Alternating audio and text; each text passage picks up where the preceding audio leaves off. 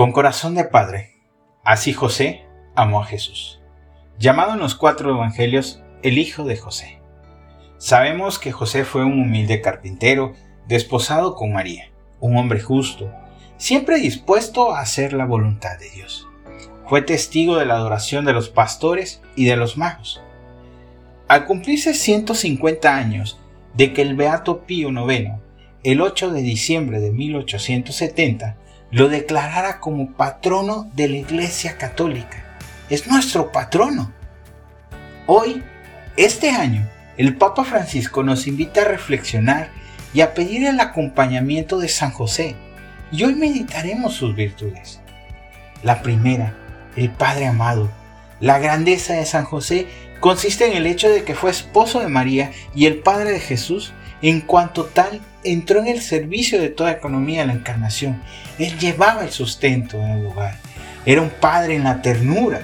José vio a Jesús progresar día tras día en sabiduría, estatura y en gracia ante Dios y los hombres. Como lo hizo el Señor con Israel, así Él le enseñó a caminar y lo tomaba en sus brazos. Qué bella reflexión. También el Padre de la obediencia.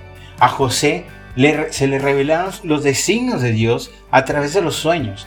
En la Biblia, como en todos los pueblos antiguos, eran considerados los sueños uno de los medios por los cuales Dios manifestaba su voluntad. Y José obedecía a esa voluntad. El cuarto, un padre en la acogida. José acogió a María sin poner condiciones previas.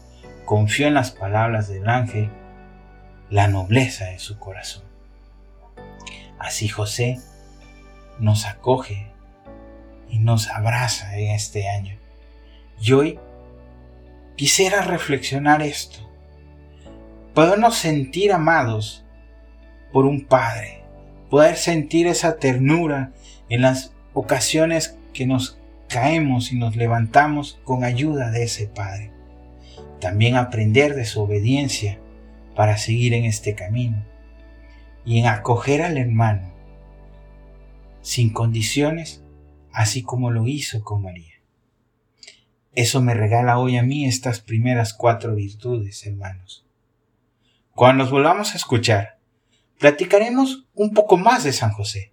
Nos escuchamos pronto. Yo soy tu hermano Joaquín Medina para los compas